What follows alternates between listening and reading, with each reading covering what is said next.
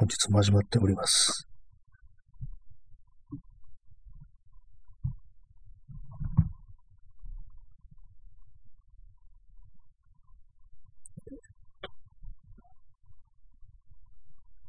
シェアしております。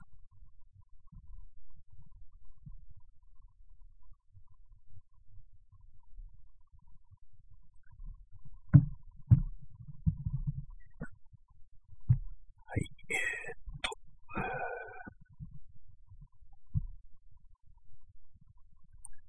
はい、えー本日も始まりました。えー5月の23日、時間は22時20分です。今日はちょっとあの、日曜日ということで、少し早めに、始めてみました。早めにじゃないや。早めに始めてみました。こういうなんか変な言葉の間違いが多いですね。この生で喋ってると。最近まあ脳がちょっとどうにどうかしてるのか、そういうちょっと些細な間違いっていうのに自分でも気づかないっていうことが多いんですけども、今日は久々に、まあ東京なんですけども、東京だだけじゃなく、まあ西日本の方もそうだったらしいですけども、久々にありましたね。なんかこう不思議な感じしました。こう1ヶ月ぐらいずっとこう雨が降ってたような、なんかそういう感じがあったんですけども、久々に晴れたというような気分で、まあ当然ね、まあひこういうふうに晴れれば外に出るしかないということで、今日はまあ割と張り切って外に出てきました。まあ、どこに行ったかというと、まあ、このまあタイトルを見ればわかるんでですけども、あの、隅田川ですね。隅田川沿いをこうなんかぶらっとこう歩いたという感じです。まあ、歩いたといってもまあ自転車で行ったんですけども、隅田川っていうのは隅田川テラスっていうようになってて、こう川沿いが歩けるように整備されてるんですね。まあ、そこをなんとなくこうふらふらしてたというような感じでした。で、まああれなですよね。ちょっと気づいたんですけども、あの辺は割と走ってる人が多いんですよ。ジョギングをしてる人が多いということで、で、まあ、まあ、見ちゃうんですけど、やっぱりこうマスクをしてるかしてないかっていう、それをまあ見てしまうんですけども、やっぱりしてない人多いですね。ランナーというのは。まあ、これはあのまあ別に隅田川に限ったことじゃないですけども、他の場所でもそうなんですけども、まあ、結構、というかまあ大体マスクしてないっていうような感じで、私の見る限り70 7割はこう、ノーマスク。まあ、ノーマスクにはその顎マスクっていうのも含めますね。まあ、口を覆ってないっていうような感じなんですけども、やっぱなんかそれ、それ、そうですね。してない人多いですね、やっぱり。ジョギングしてるときは OK みたいな、なんかちょっとそういう空気みたいなものが、こうランナーの間にあるのかなっていうふうに思うんですけども、私も去年の夏ぐらいに少しの、ね、期間走ってた、ジョギングしてた時があったんですけども、その時はマスクしてましたね。ま、だまあ、走ってたことがあるんで、まあ、確かに走りながらだと、マスク装着するのはきついなっていうのはわかるんですけども、まあでもね、人がね、そう、結構ね、いるところで、思いっきりノーマスクっていうのを見ると、これ大丈夫なのかなっていうふうにやっぱり思いますね。まあ、実際、こう、まあ、感染のリスクがある、ないっていうのは置いといて、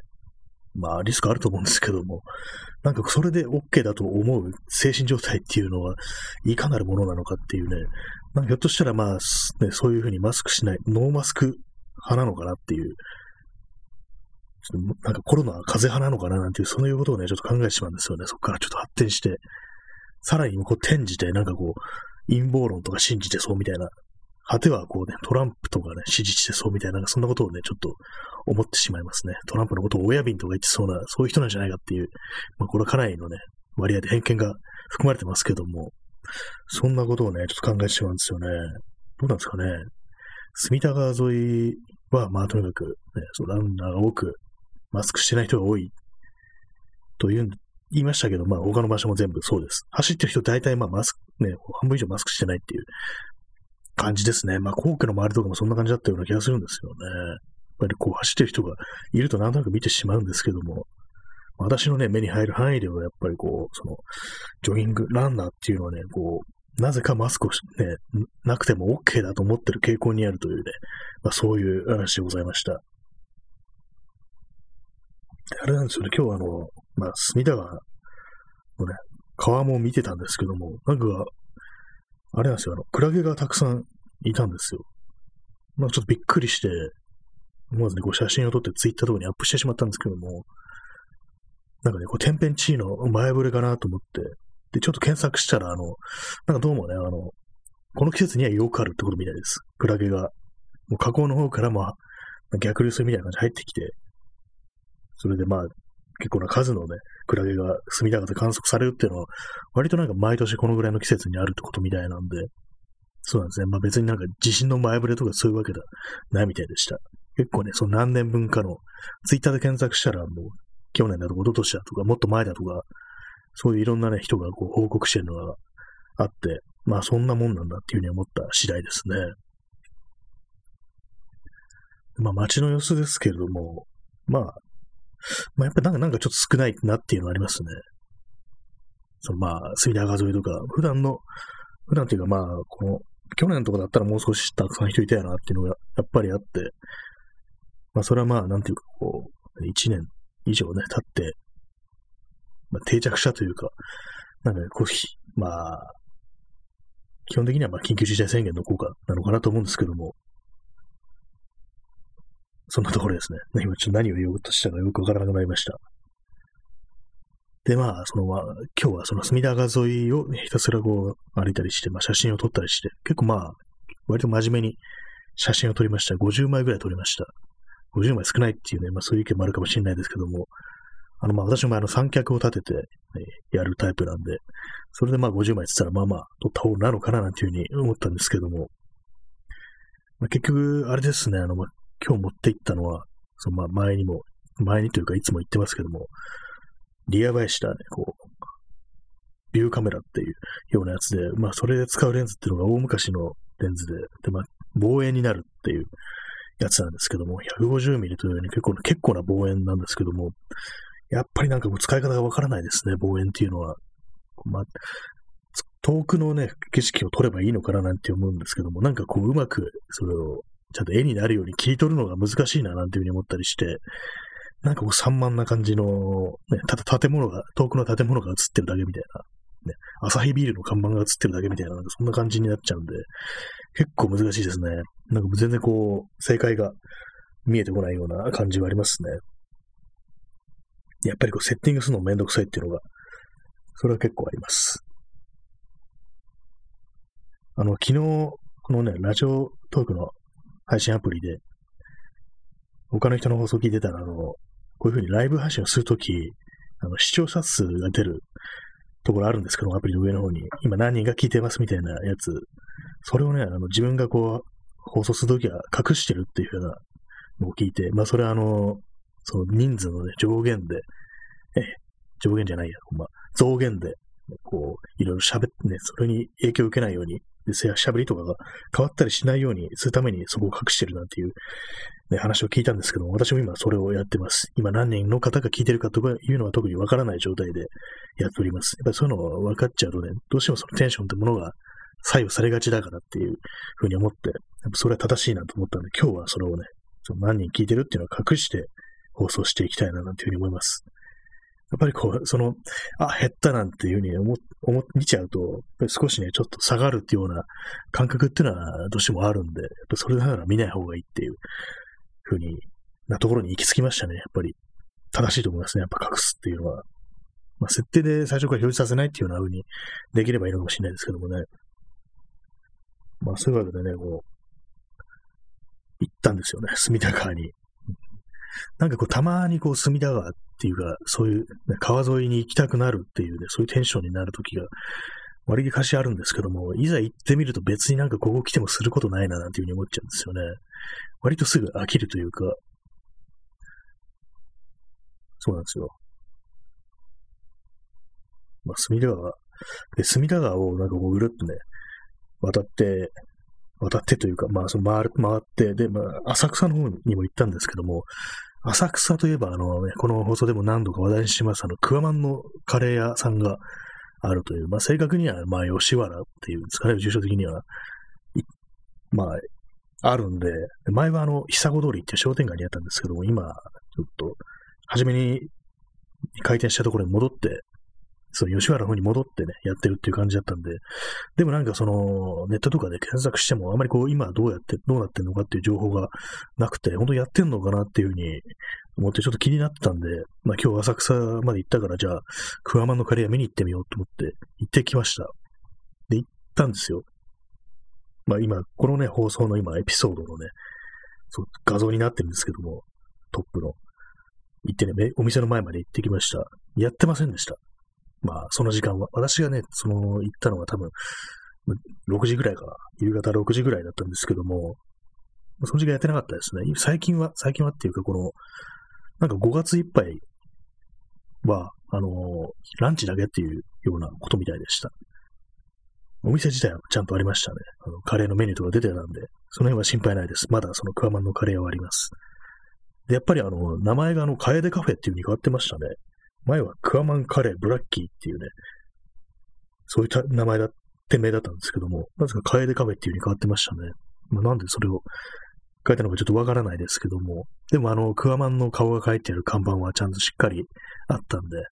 あ、クワマンのね、お店なのねっていうのは、それはわかり、わかる感じでしたね。まあ、今のところは、この5月いっぱいは、ランチだけということでした。あそこにあるんですよ。あの、吉原大門っていう、まあ、交差点のところにあるんですけども、結構まあなんか、あんまりこう、周りにあんまり飲食店とかないような感じでしたね。飲食店とかない。そうです。割となんかちょっと、ちょっとマニアックなところにあるっていうような感じでね。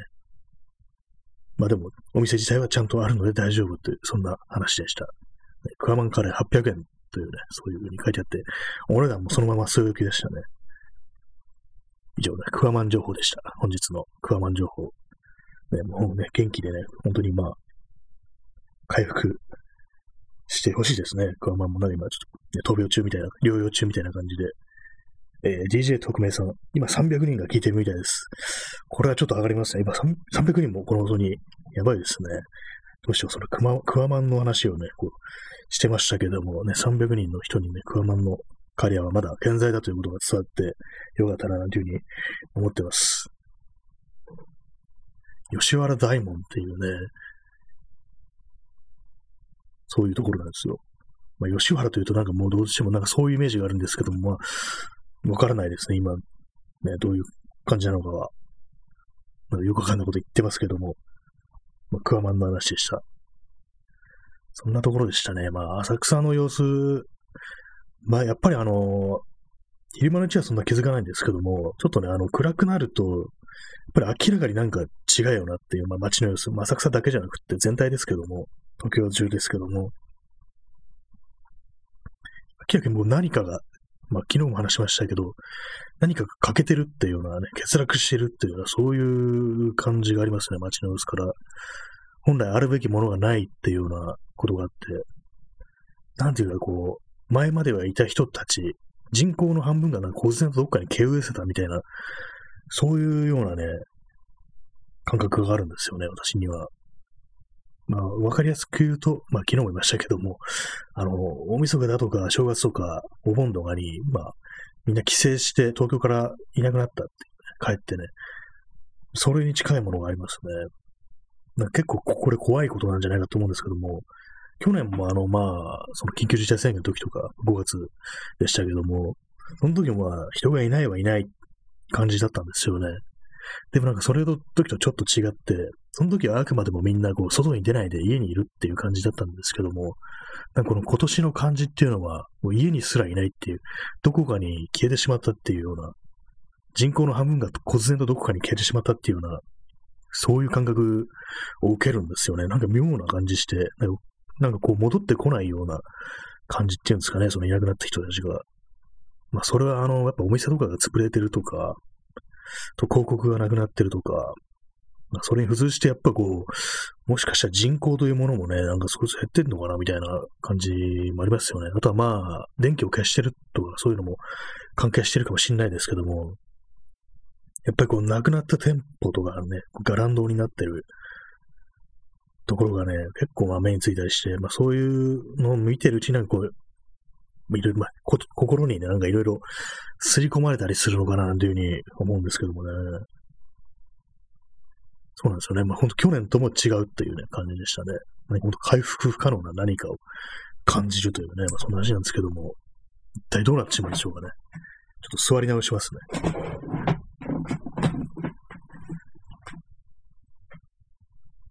なんかこう、外に移動してるときは、いろいろ喋ることがあるななんて思ってるんですけど、今こういう風にね、こう帰ってからしばらくしてこの放送を始めると、なんかちょっと忘れてしまいがちですね。で、まあ今日結構暑かったんですけども、まあ最高気温24度って出てましたけども、結構体感はなんかもうかなりもう夏みたいな感じで一日過ごしてました。それでまあ結構日が照ってるっていうんで、あの先週買った帽子をようやくこう、投入してみたという感じなんですけども、かなり良かったですね、結構。あの、メッシュ地でできてて、でまあ、風通しが良く、で、あの、紐がついてるんですよ。顎紐みたいのが。だから風が吹いても飛ばされないっていうの、やつで、それはかなり良かったですね。私普段はあの、そのコットンのキャップとかを被ってるんですけども、結構ね、それ被ってると暑くて、ほんとまあ、頻繁にこう脱いだりね、被ったりしてしまうんですけども、そのメッシュ地のやつは、かなりね、快適でしたね。全然まあこれ、暑くて脱ぎたいって思うようなことがなかったですね。結構その紫外線カットのあれもあって、UV カットなんか90%カットするみたいな、そういうやつなんですよ。かなりいいですね、あれは。やっぱり。いわゆる、なんていうんですかね、あの、ブーニーハットっていうのかな、なんていうのかな。結構まあ、つば広めのやつですね。よくまあなんかあの、検索するとアドベンチャーハットとか、なんかサファリハットとか、なんかそんなような名称で呼ばれてますけども、そんな感じのやつです。でも結構あの、なんていうか、こう、あんまりおしゃれには見えにくいような、やつですね。結構まあ自分としてはま実用だから別にいいやっていう感じなんですけども、そんなにもはやね、着るものにはま気気遣ってないんでね、そんな感じでこう、初めてこの暑い日に使ってみたんですけども、かなりいいぞという話でした。あの、アディダスのやつです。安いんですよ。しかも2000円ぐらいっていうね。まあ安いけど、ぱりこうちゃんと紫外線カットしてくれる、かつ、こう風通しがいいっていうやつでね、かなり良かったですね。で、まあ、それで、仮にね、まあ、秋葉原とかも少しね、ちょっと見てみようかなと思って撮ったんですけども、あの辺もなんか結構、なんかシーンとしてるみたいですね。まあ、結局、あの、その、行きかけて、まあでも秋葉原は別に他の人とかも、その街の様子が報告してるからわざわざ自分が行かなくてもいいやと思って、あんまこうね、ちゃんと見ないで帰ってきましたけども、結構あの、でかい、でかいっていうかまあ、駅ビル、駅ビルじゃないや、あの、雑居ビル丸ごとちょっとなくなっちゃったみたいな、その、入ってるテナントが、まあテナントとしてもまあその一つの、ね、お店だったらしいんですけども、一つのお店が何フロアも借り切って、でまあ、全ビル全体で商売やってるっていうような感じのやつだったらしいんですけども、そこがなんか、ガランドになって、結構まあ衝撃的な感じであるみたいなことを書いてる人がいましたね。私はまあ元からその、そんなに秋葉原に行ったりはしないんで、そんなにまあ前後で、まあコロナ以前と以後で、そんなにまあ変わってても、その気づきはしないんですけども、やっぱりまあ普段から行ってる人はなんかこんなになっちゃうんだっていうような感じで結構びっくりしてるような、そんなところみたいですね。そうですね。まあ浅草も浅草ですね。前は本当に、もうなんかちょっともう記憶が薄れかけてますけども、昔あの外国人観光客とかね、いっぱいいたんですよね。本当に、こうね、コロナ前までは、たくさんの外国人がね、いるっていうようなイメージだったんですけども、まあ今はあんまりっていうようなところで、結構まあ、変化としてはかなり大きいですよね。旅行に来てる人いないですからね、日本に。まあ、たまになんかいますけども、まずいないですね。あともう一つあれです、あの、まあ、その浅草から少しの足を伸ばして、あの、スカイツリーの下ぐらいまで行ったんですけども、まあ、それはもう、意図したところでなく、たまたま通りすがすがったみたいな感じで、そしたら、あの、やっぱ根元のあたりに公園があって、そこはやっぱりかなりの人がいましたね、やっぱり。ちょっと観光名所というような感じなんで、やっぱりああいうところはこの状況でもそれなりに人がいるんだなと思って、まあちょっと少しね、遠ざかりましたけども、それを見て、ちょっとまああっちの方は行かないようにしようっていう感じで、まあ引き返してきたんですけども、結構、まあ、しばらく見ないうちにあの辺もなんか少し綺麗になったっていうか、なんかちょっと変わったなっていう感じしましたね。多分、そのスカイツリーの下の公園みたいのも前まではそんなに綺麗じゃなかったはずなんですけども、なんか妙に小綺麗に整備されてたりして、で芝生みたいのがあって、そこに結構な、たくさんの人がこうね、座ってたりして、なんかくつろいでましたね。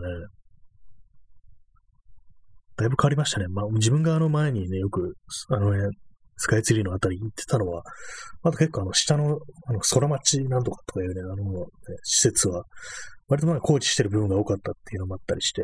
で、あとまあ川沿いに立ってるんですけども、その川もなんかずっと護岸工事みたいのをしてたんですよね。その時から比べるとだいぶなんかこう変わったなっていう感じ、なんか垢抜けたような印象になってました。そのスカイツリーの根元あたり。まあ、登ったことはないんですけどもね。結構まあ前に、あの、コロナ前に友達と行ったことがあるんですけども、ん？下まで行って、上まで上がるのなんか高いからやめようみたいな感じで引き返してきた記憶がありますね。結構高いんですよね、ああいうやっぱり上の登る展望台っていうのは、ちょっとなんか、金払ってもね、いくらね、こう景色が良くてもそんなね、金を払いたくないななんていうふうに思ってしまいましたね。私はあの、東京タワーマンを登ったことないんですよね。あんまこう高いところに登らないところがあって、登るのはもっぱらあの、新宿のニコンプラザがある、なんていうんですかね、L タワーかな、あれは。新宿 L タワーか、文京、文京区のあの、シビックタワーかな。そこぐらいですね。そこはあの、ただで登れるからっていうね。なんかあの、東京都庁も確か無料で展望台まで登れたような気がします。まあ、割にまあ、たまになんかこう登ってなんか眺めてみるとなんかすごいなっていうふうに思うんですけどもね、ほんと下が本当にミニチュアみたいに見えたりして面白くはあるんですけども、まあね、何千も払ってまでね、登り登りたくはないななんていうふうに思ったりはしますね。なんか自分にとってはあの東京タワーとかも下、下の方から見上げるっていう、あの、足の迫力を見るっていうんですかね、あの、鉄骨の集合体みたいな、すごいでかいなっていうのを下から見上げて思うっていう、ね、上のタワーに登って下を見下ろすんじゃなくて、下から見上げるもんだっていう、ね、高い建物はっていう、そういう感覚がありますね。まあそんなわけで、まあ別にスカイツリーにも行かなかったんですけども、まあまあ、その下は人がいたという感じでした。まあそれ以外は特にないですね。あとはまあ水上バスはいつも通り走ってたようですけども、でもなんとなくいつもより少しなんか、もっと前までは頻繁にそれっぽいね、船が行き来してるような気がしたんですけども、なんかどうも今日は少なかったような気がして、ひょっとしたら減便してるのかな、というふうに思ったりしました。そしてね、まあ、あの、コロナ前まであの、隅田川っていうのは、同化するとその屋形船ってものがね、結構通ってたんですけども、やっぱりこういうことになってから全然見なくなりましたね。この屋形船の商売っていうのもかなり大変なんじゃないかなと思うんですけども、特にあの、初期はあれですよね、屋形船で、まあ、感染したみたいな、そんな話がね、結構有名だったんでね、ニュースで。そういう感じで、なんていうか、イメージがついてしまったのかなっていうのがあったりして、まあ、実際にまあ、あんまりまあ良くはないのかもしれないですけども。まあ、でも、屋形船ってなんかあの、ね、船の、基本的に窓開いてるっていう、換気という面ではかなりいいのかなっていうふうに思うんですけども、どうなんですかね。本当に何をね、どうすればこう避けられるかっていうのがわかんなくなってきましたね。なんか空気感染するみたいなね、そういう説も出てきたりして、結局のところ、まあ、換気というものがすごい重要だみたいなことなんですかね。いまいち本当にわからなくなってきました。まあ、浅草というか、まあ、隅田川の様子はそんなところですね。隅田川といえば、まあ、昨日実際の地名が出てくる漫画の話をしましたけども、隅田川といえば、あの、こちら葛飾区亀有公園前、派出所で、まあ、時折というか、まあ、結構頻繁に出てくるんですけども、その中でそのね、主人公の、両津がね、こう、中学生だったか高校生ぐらいの時に、中学生かな、その友達のお兄さんのバイクを、ね、勝手にこう持ち出して乗って、で、乗ったはいいもののブレーキのかけ方がわからなくて、それでまあ、隅田川に最初にダイブしたなんてね、そんな話がありましたけども、で、その時にね、その、まあ大人になってね、その時の現場に行って、ね、あの時、ね、その、堤防のところに、堤防っていうか土手というか、なんていうか、まあ、護岸ですね。そこにあのバイクで飛んだ跡が残ってるっていうのがあって、それを見ながらね、こう、あの時飛んだ跡がまだ残ってたかっていうふうに言って、で、変わらねえな、この街のも、隅田の流れもっていうようなシーンがあるんですけども、どうもね、あの辺に行くとそれを思い出しますね。隅田の流れもってね、変わらねえな、この街も隅田の流れもっていうね、その一連のセリフっていうね。まあ、とはいえ、今ではね、全然違うんでしょうね。その変わらないものなんていうのは、やっぱりそんなないのかなっていうふうに思うんですけども、まあ、例え地域によっては、まあ本当にまあ昔のまま残っているようなところも結構あるのかなというふうに思ったりしますね。割にこう、なんていうんですかね、こう千住だとかね、あっちの方に行くと、なんかまだこんな街並みとかなんかあんのかみたいな感じのあったりして、これ商店街っていうんですかね、なんか箕輪とかのあたりの商店街も、なんか随分ね、こう古いものが古いまま残ってて、で、直す、ね、それに、かつ割と人がいるっていう、結構なんか面白いなというふうに思うんですけども、前も話しましたけども、本当になんか思いっきりこれ、なんか昔の、ね、食料品店みたいな、それこそ乾物屋みたいな感じのね、お店とかあったりして、なんかおばあさんとか、ね、店番してるんですけども、中入ると普通にね、買えたりするんですよね。まあ、そんなところにふっと入ってこうガムを買ったなんてことがありましたけども、まだまだなんか生きてる、ね、店もある、生きてる街もあるなんていうふうに思うんですけども、なんかそういうのもコロナによってなんかこう、一掃されてしまうのかななんていうふうに思ったりしますね。割に北区とか、あの、荒川区とかはそういう風なものが残ってるような感じがしますね。あと、まあ、板橋もまあまあ、この間ね、通りましたけども、板橋も、まあまあ場所によってはなんかそういうのが結構あるなっていうところで、なんかこう、自分がまあ普段行くのは結構大きいね、駅があるところで、そこからなんか外れたところにはそんなにまあ行かないから気づいてないだけであって、中心というものから外れたところには割とそういうものが結構残ってるのかなっていう、それぞれの23区のそれぞれの国の外れというものにはまだまだそういうものがあるのかなというふうに思ったりしました。で今ね、今ちょっと金を動かしてね、あの、視聴者数を見てしまいました。えー、現在4名の、4名の方に見ていただいているところで、ちょっとね、今誘惑に負けて見てしまいましたけども、もしね、ゼロだったら、あるいは本当に300人いたらみたいな感じで、ちょっと見てしまいました。で、まあね、これを言ってね、また隠した後に急に300人に増えるかもしれないですけども、まあ、それはそれでっていうところですね。でも実際なんか300人ぐらいね、聞いてくれる人がいたらなんかこう、何か起きそうですよね。やっぱりこう、ツイッターとかでもバズると、変なね、人が変なリプライを起こしてくるなんていうことがあるらしく、まあ、自分はそういうの全然ないですけども、なるらしいですね。大変みたいですね。そのバズるということも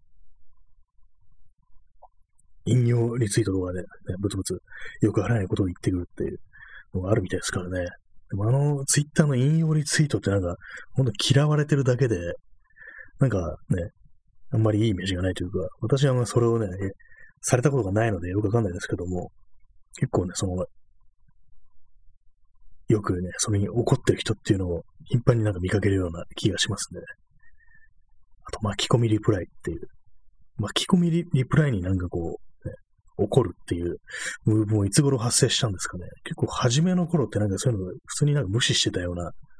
気がするんですけども、一旦なんかそれは迷惑ですよっていうのが出来上がってからなんか切れる人が増えたみたいな、そんな印象がありますね。私の場合ね、それは別に食らっても別に返事しなければいいわけだしなんていうふうに思うんですけどもね。っていうのもあれなんですかね、あの、ツイッターのアプリで通知とかをオンにしてると、まあ、その、スマートフォンとかにもいちいちいちいち表示されるから、それが年っていうことなのかもしれないですね。私、あの、スマートフォンの、それ、通知オフにしてあるんですよね、ツイッターの。だからまあ別にリプライとか来てても表示されないんで、あくまで自分がこう、見て確認した時だけわかるっていう感じなんで、そんなにまあ鬱陶しいと思ったことはないんですけど、まあ世の中的には通知オンというのが当たり前になってるという、そういうことなのかもしれないなと今思いました。まあ、今日はね、あの、1時間全部こう浅草の話で持たせようかなと思ったんですけども、早々にこう喋ることがなくなってしまってね、クワマンの話もすでに報告してしまったっていうところなんですけども、他に何か気づいたことがあったかな？やっぱりこうまあ、飲食店というのも本当に元気ないっていうような感じというか、元気ないというよりなんか存在というものがね、こうなんかこう消えかけてるという感じで、なんかこれは、今日もやばさのね、向こう側になんか到達してるのかなっていうね、ぶっ込めたわけじゃないですけど、スピードの向こう側みたいな感じっていうところなんですかね。もうコロナの向こう側みたいな感じかななんていうふうに思うんですけども、でも結構あの、よく言われることとしては、コロナが落ち着いたら、コロナが収束したら、ね、まだ、そうなったらまあ希望が持てるっていうような話はまああるんですけども、でもなんとなくそういうことを聞いたときになんか、微妙になんか納得いかないような気持ちがあったりして、っていうのもなんかこう、まあ、今の段階でもすでにこう、だいぶね、こうやられてるっていう。だから今、例えばそのコロナが収束にしたにしても、まあそのね、家庭において失われたものが戻ってくるわけでもないっていう、亡くなった店とかね、まあ本当にまあ仕事を失った人だとか、まあ死んじゃった人だとか、まあ後遺症が残った人だとか、まあそういうものがきれいさっぱりなくなるわけではないっていうのがあったりして、で、まあ、いざね、収束したとなったら、ね、我々はコロナに勝ったんだみたいなね、感じでね、盛り上がってしまうのではないかなっていうことを思ってしまうんですよね。まあ、オリンピックに関してもこう、開もう開催しちゃって、で、なんとかまあ、終わったら終わったでまあ、よかったよね、みたいな、なんかそんなような空気になったり嫌だなっていうのが結構まああるんですよね。まあ、なんだかんだ言ってできたじゃんみたいなね。まあそれにはまあすごく犠牲があったりしたということをなんかこうね、きれいさっぱり忘れてなんだかんだできたみたいな、そういう方向にね、意識がいってしまうのではないかみたいなふうに思ったりしますね。まあそもそも、あれですかね、あの、コロナ以前からあの景気後退したっていう、まあ消費税ね、上がったことによって景気が後退したっていう、それもあるんですけども、まあ、そういうのも全部コロナがあったからみたいな風に、歴史が修正されそうな気が、なんかどうしてもしてしまうっていうのがありますね。それがなんかすごく嫌だなと思うんですけども、だからなんとなくこう、コロナが収束したら、落ち着いたらなんていう言葉に対して、なんかちょっとなんか、苦いものがあるというような感覚っていうのはちょっと覚えますね。まあ、当然、まあ、収束した方がいい、いいには決まってるんですけども、何何かこう、チクッとするような痛みというかね、なんかそれを感じてしまったりはするんですよね。まあ、そんなとわけで、まあ、クラゲの話でした。まあ、チクッとということでね。クラゲ、何クラゲとかあんまわかんないんですけども、興味なクラゲ。結構まあ大小いて、大きいやつだと本当なんていうんですかね、こう、直径まあ30センチぐらいのやつもいたかなっていう感じで。あれもなんか多分、なんか海から来てるってことなんでしょうけども、河口付近でこう発生して、発生って言うとあれですけど、まあ生まれて、でまあなんか、わかんないけど、その川の方に入ってくるということらしいんですけども、あの、クラゲは海にいるってイメージがあるんですけども、淡水で生きられるんですかね。なんかふわーっとこう流れてきてましたけども、淡水でクラゲというのは生きられるんでしょうか？まあ、よくわかんないですよね。で、あれ、刺すらしいですね、クラゲって。なんかあんまりこう、気にしたことないんですか？と思う。海とか行かないから。結構物によってはなんか、危険みたいなものもいるらしいですね、クラゲの種類。やっぱりあの、クラゲっていうのは季節外れの海にいるっていうような印象はあったりします。9月、9月になると確かあのクラクラゲが出るから、まあ、泳ぐのに適さないっていうようなことらしいんですけども、確かあの、私、おとといの9月の、本当にまあ頭ですね、1日とか2日ぐらいにあの、九十九里に行ったんですけども、その時は特にまだクラゲとか接してなかったですね。ちょっとあの、心配はしてたんですけども、もしかしたらクラゲいるんじゃないかみたいな感じで。でも行ってみたら全然いなくって、大丈夫でしたね。まあ、なんだかんで9月の頭じゃまだまだ夏だよな、なんていうふうに思ったりして、その感じで、まあ、クラゲの発生する時期というのも、ひょっしたらずれ込んでるのかな、なんていうふうに思ったりしますね。まあ、そんな感じでもう、ね、海とかに行ったりすることもないのかな、なんていうふうに思ってしまうんですけども、去年の今頃は何をね、言ってたんですかね。さすがに来年は、ね、もう、だいぶ落ち着いてるだろうなんていうふうに思ったかもしれないですけども、まさかね、こう、より悪化して、でね、なんか本当にまあこう、政治的にも腐敗の極みみたいなところに達してますね。そういうふうになってるとは思ってなかった。いや、思ってたかもしれないですね。全然まあ期待というものをね、してないんでね、今度どんどんどんどん落ちていくのではないっていうふうに思ったりしてしまうんですよね。まあ、五輪といえばね、こう、おとといあの、まあ、この放送でもよく話題にしますけども、あの、佐久間由美子さんって人と、若林圭さんというね、人のあの、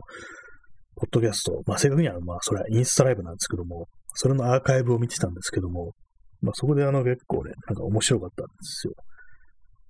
結構まあ、オリンピックに際してこう、いかにこう、まあ、腐敗してるかっていう、まあ、IT ゼネコンというようなものに対してこう、ね、利益を誘導してるうんぬんっていうような話をしてて、でその中でその若林圭さんという人がね、こう、最後のあたりでかなりこう、テンションを上げてきて、で、何でしたっけ、あの、IOC の会長、副会長の方かな、コーツだったかな。もしコーツが来日して、もうそれを狙撃するっていうクラウドファンディングだったら、俺5万ぐらい出すよっていうふうに言ってて、かなり面白かったんですよね。狙撃するクラウドファンディングっていうのも、かなりね、こう、ある意味なんていうかこう、ね、みんなでお金出し合ってゴルゴ13に狙撃を頼むみたいなのが、それをちょっとね、連想してしまってかなり面白かったんですけども、結構そのゴルゴ13のエピソードで、まあそんなにまあお金はないけど、何人も何人もね、こう、募ってね、仲間内でお金出し合って、ゴルゴに狙撃を頼むなんていうそういう会がね、結構あったような気がします。その感じでこうね、副会長を狙撃してほしいなんていう、ね、依頼がクラウドファンディングであったらね、かなり面白いですよね。この人を狙撃したいですっていうクラウドファンディングというかなり新しいかなと思うんですけども、新しいというか犯罪なんでしょうけどもね、まあ、多分規約には書かれてるんでしょうね。殺人の依頼はやめてくださいっていうふうに書かれてるんだと思いますけども、まあ、裏の世界ではね、そういうゴルゴルゴにみんなで、ね、こう、お金出し合って狙撃を頼むなんていうものがあるのかもしれないですね。あるのかもしれないですねってないですね、当然。まあ、ゴルゴ13でこう思い出すのは、こうあの、まあ、金、金以外のものでね、こう依頼を受けるなんていうことも結構あったな、っていうふうに思うんですけども、まあ、全部はね、こう見てないんで、あれですけども、私の印象として、こう、印象に残ってるのは、あの、子供の依頼を受けるっていう。で、まあ子供なんで当然お金なんて全然ないですよね。払えないですよね。だから、お金の代わりに僕の命で、その、狙撃の依頼を受けてほしいなっていうふうに言うね、かなりまあ、すごいですよね。そういう少年が出てきて、本当にまあ子供なんですよ。で、まあね、命でなんて言われて、普通ね、普通のね、ほんと完全に懲悪のものだったらね、なんだかんだ理由つけてね、こう、そんなね、ただでね、引き受けると思うんですけども、ゴルゴは普通にその子供ね、撃ち殺してたような記憶があるんですよね。で、まあ、確かにまあそれで依頼を受けるんですけどもね、さすがだなっていうふうに思いましたね。結構あの、漫画でも何でもフィクションとかね、まあ、特にあの、日本じゃない海外のね、作品とか、あの、子供を殺すのは本当ゴーハットっていうね、そういうことがあると思うんですけども、ゴルゴ先においては普通にこうね、死んでしまったっていう。まあ、その辺の感じって、まあ、日本はまあまあ、こう、緩いですよね。その、フィクションの中における子供の死というものに対して、割になんか緩い気がするんですけども、だいたいあの少年漫画とかある意味あれ大体、ね、チャイルドソルジャーみたいなものがね、たくさん出てくるような気がするんですけども、なんかそういうのを見てると子供になると、あこじゃない、大人になると、なんかそういうの見て、これ自動労働じゃねえかみたいなね、なんかそういうことをね、考えてしまったりね、子供を戦わせてんじゃねえかみたいな、そういうことを割に考えがちですね。なんかそういうなんか異常なことがね、異常だと思って、それが気になってこう、なんか読めない、ね、見れないっていうことはね、割にあるんですけども、大体でもそうですよね。その、アニメだとか漫画だとかそういうのって子供が戦ったりしてるっていうのがあって、もう今見るともうちょっとなんかきついなっていうような気持ちになってきてしまいますね。まあ子供の頃っていうのはもう自分が子供だからそんなことも気にならないしっていうところなんですけどもね、もう大人になるとちょっとっていう気がしてしまいます。そんなところでゴルゴ13の話をしてしまいましたね。寄り道しましたけども。あの、ゴルゴ13があの、よくね、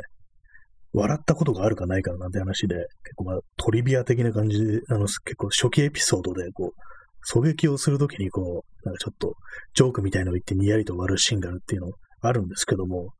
私の記憶ではね、やっぱりまあ同じ初期で、まあ、7巻とか8巻とかそのぐらいですかね、そのコミックスの関数で言うと、そのぐらいの時に、確かあの、一緒に行動してる子供がいて、なんかあの飛行機が墜落したかなんかでちょっとしばらく自分たちだけでサバイバルしなきゃいけないみたいな、そういうような局面だったと思うんですけども、そこでなんかいろいろ火を起こしたりして、なんかこう、サバイバル術を伝授するみたいな、その子供の前でね、こう披露するみたいなところがあるんですけども、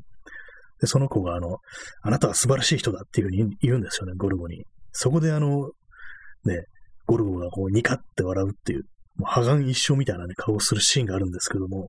なんかそのことってあんまり言われないよなっていうふうに思うんですよね。まあ、声を出して笑ってないんですけども、顔は本当になんかニカって感じで微笑んでるんですよね。私のゴルゴが笑ったエピソードっていうと、それがなんか一番印象に残ってますね。まあ、最初の方なんですけども。周りにあのね、最初の方は人間臭いというような感じ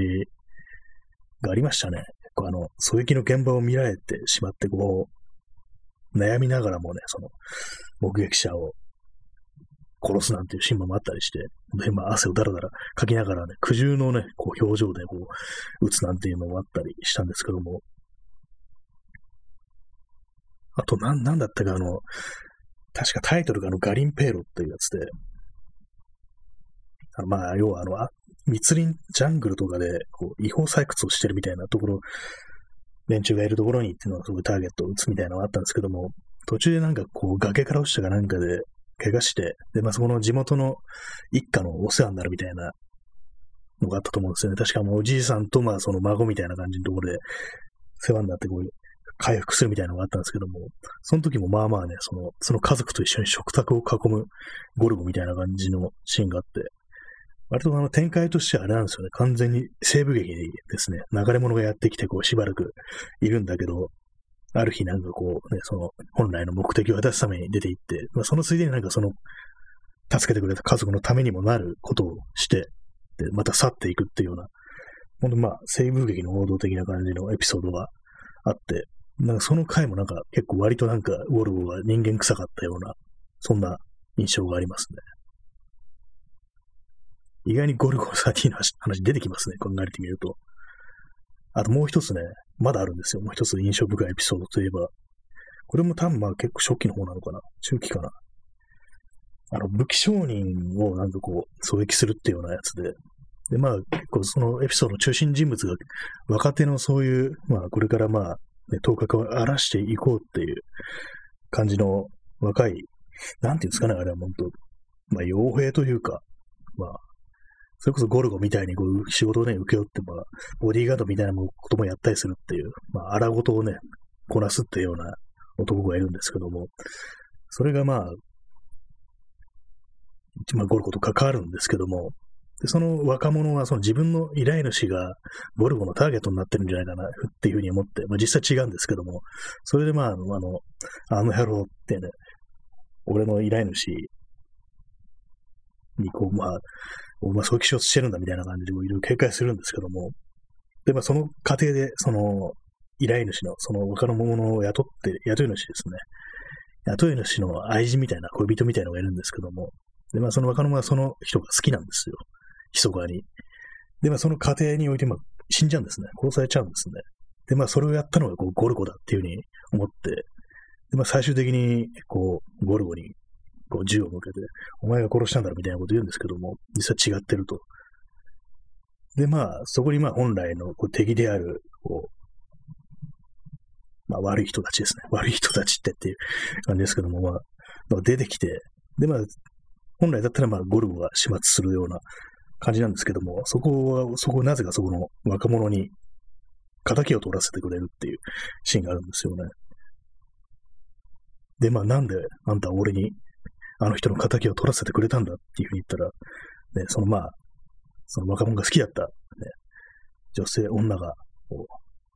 お前に、お前にあの、もう少し早く出会えていたらと言ってたぞっていう、そういうことを言うんですよね。だからまあ、そのまあ、一種の情みたいなものをその若者にね、こう、向けたみたいなところがあって、まあその後殺すんですけどもね、まあ見られ、まあ敵というか、まあ見られたには殺すっていうような感じで殺すんですけども、ちょっとね、その辺の人間っぽい割と人間味のあるゴルゴっていうね、エピソードでございました。意外にありますね、ゴルゴ13。結構、なんかそんなに別に見てる感じしなかったんですけども、割になんかこう、人生で読んでる方に入るのかななんていうふうに思ったりしました。インスタントコーヒーを飲みます。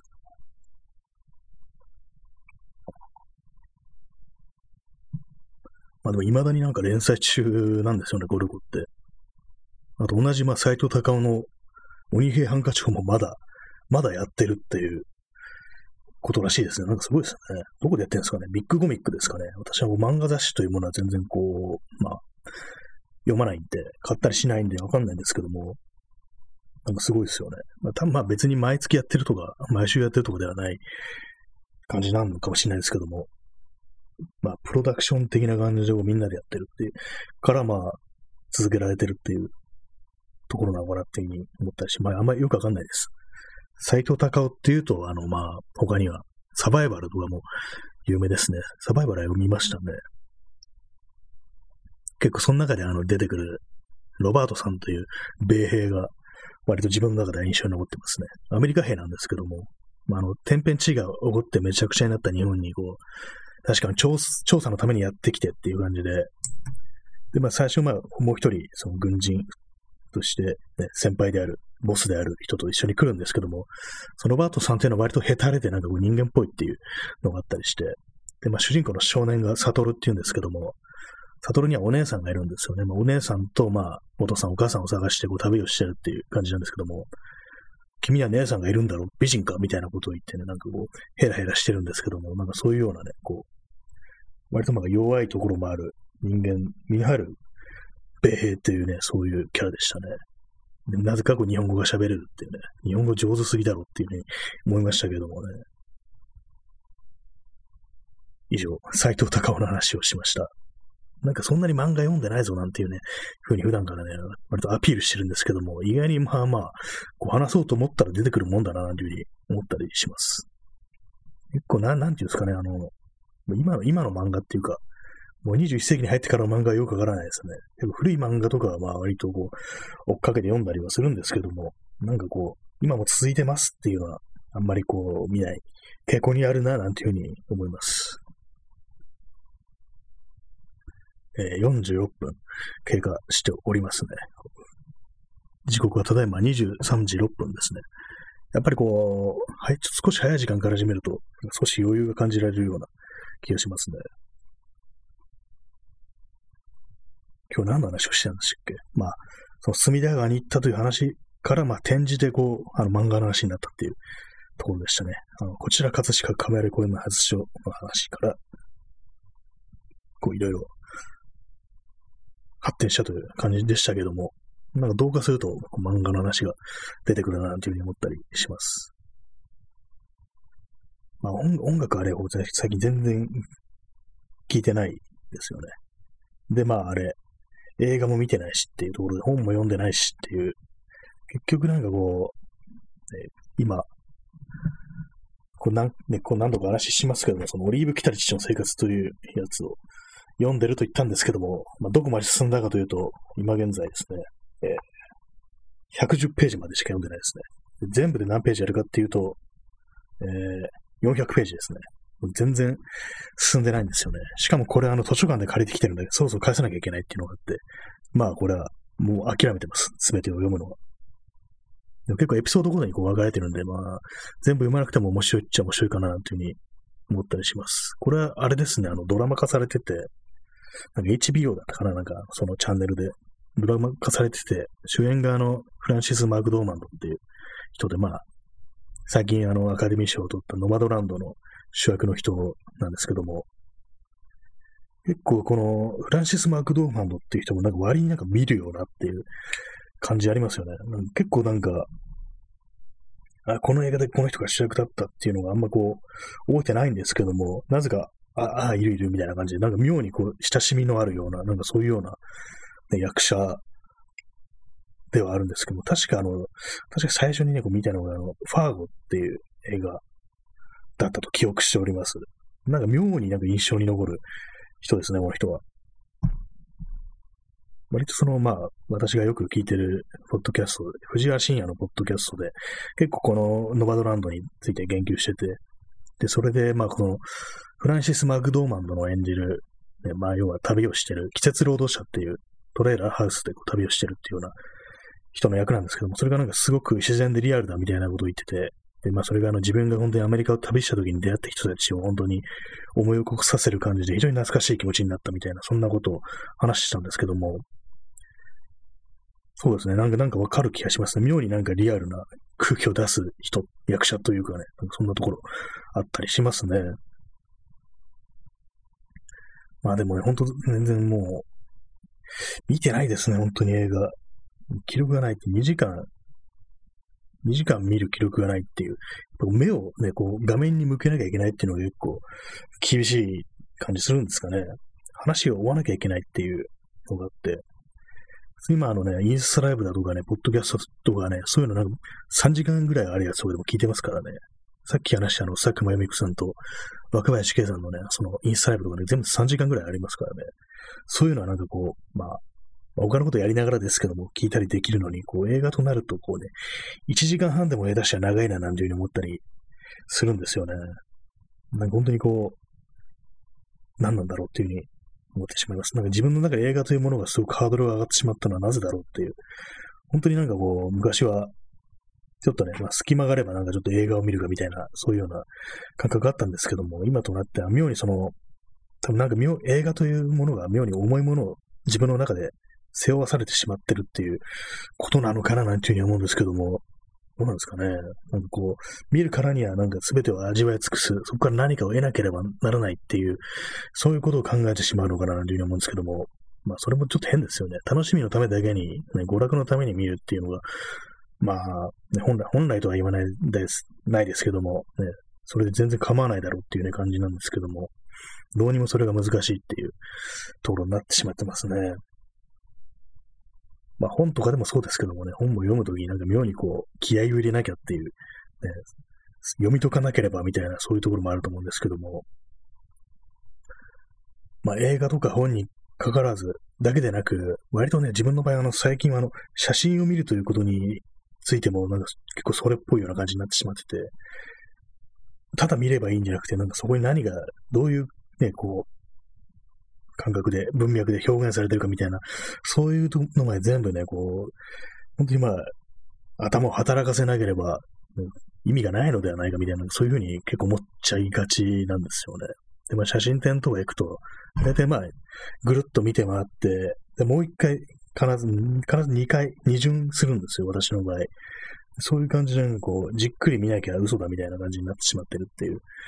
まあ、それ自体は別に自分ではそんな苦しいとは思ってないんですけども、なんか妙にこう、なんですかね、肩の力が、肩に力が入ってるっていう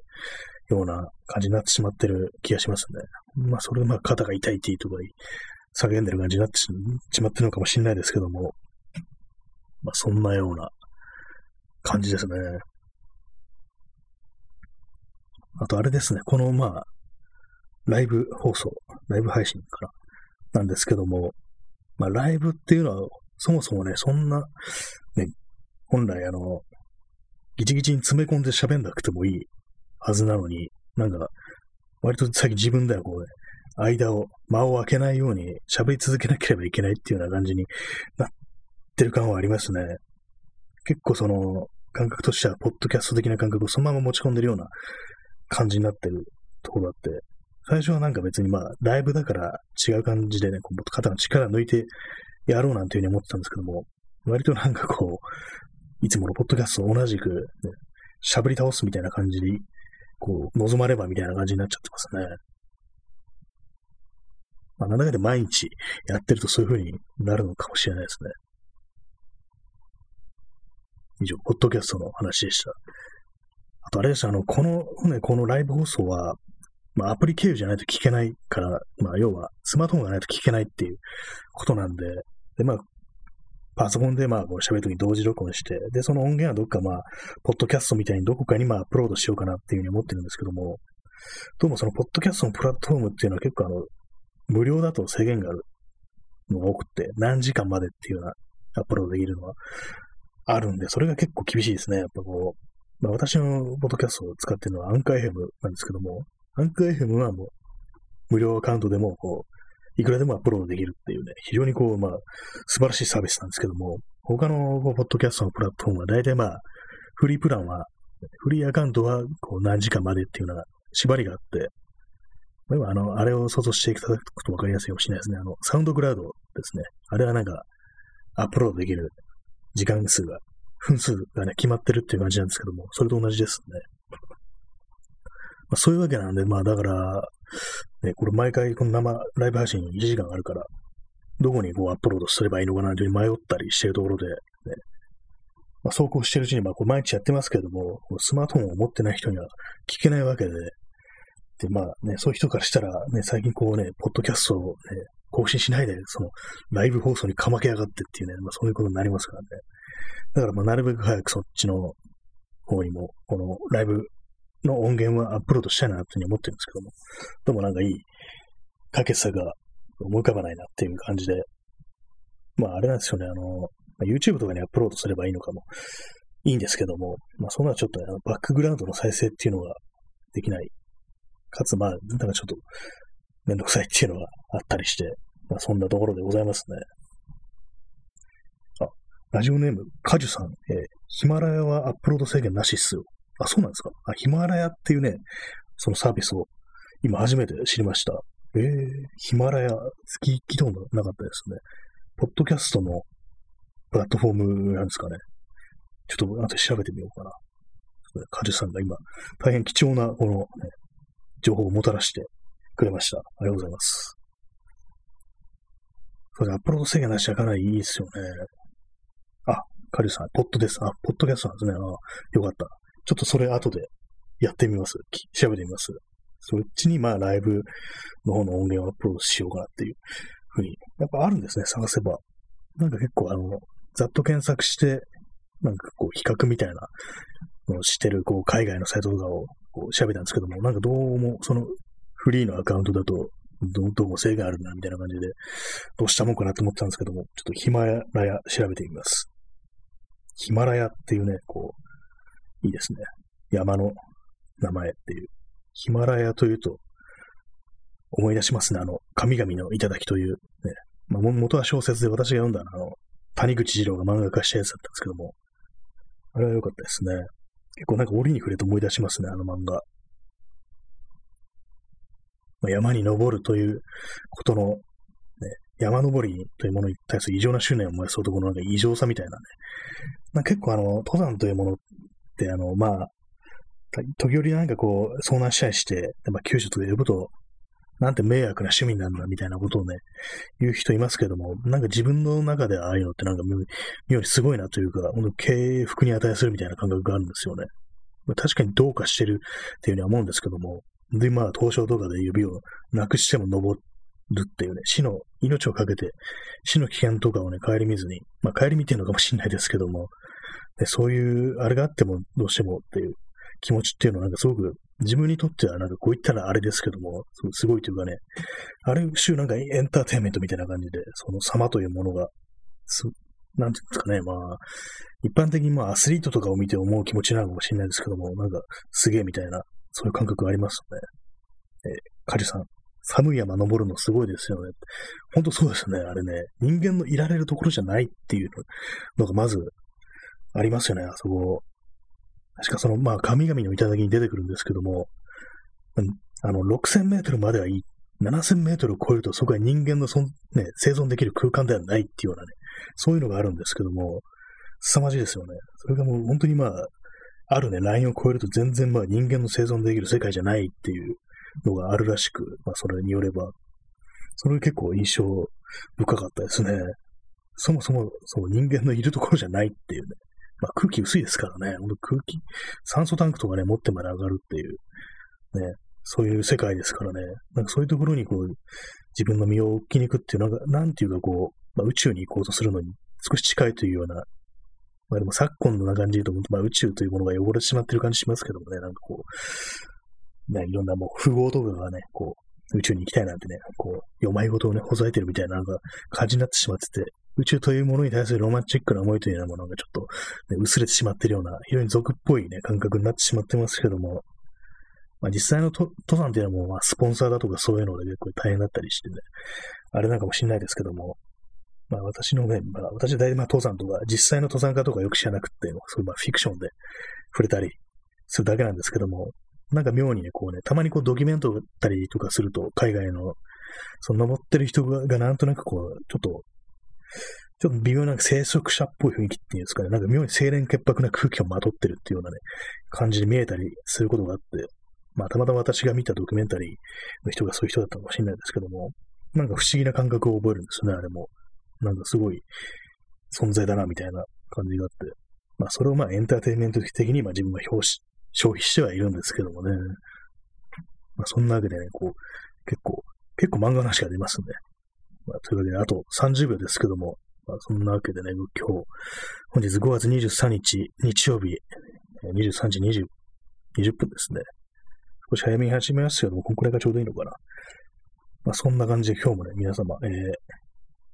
9人の方にね、来ていただいたということで、本当にありがとうございます。いろいろコメント等、リアクション等、ありがとうございました。そんな感じで今日は終わりたいと思います。それでは、さようなら。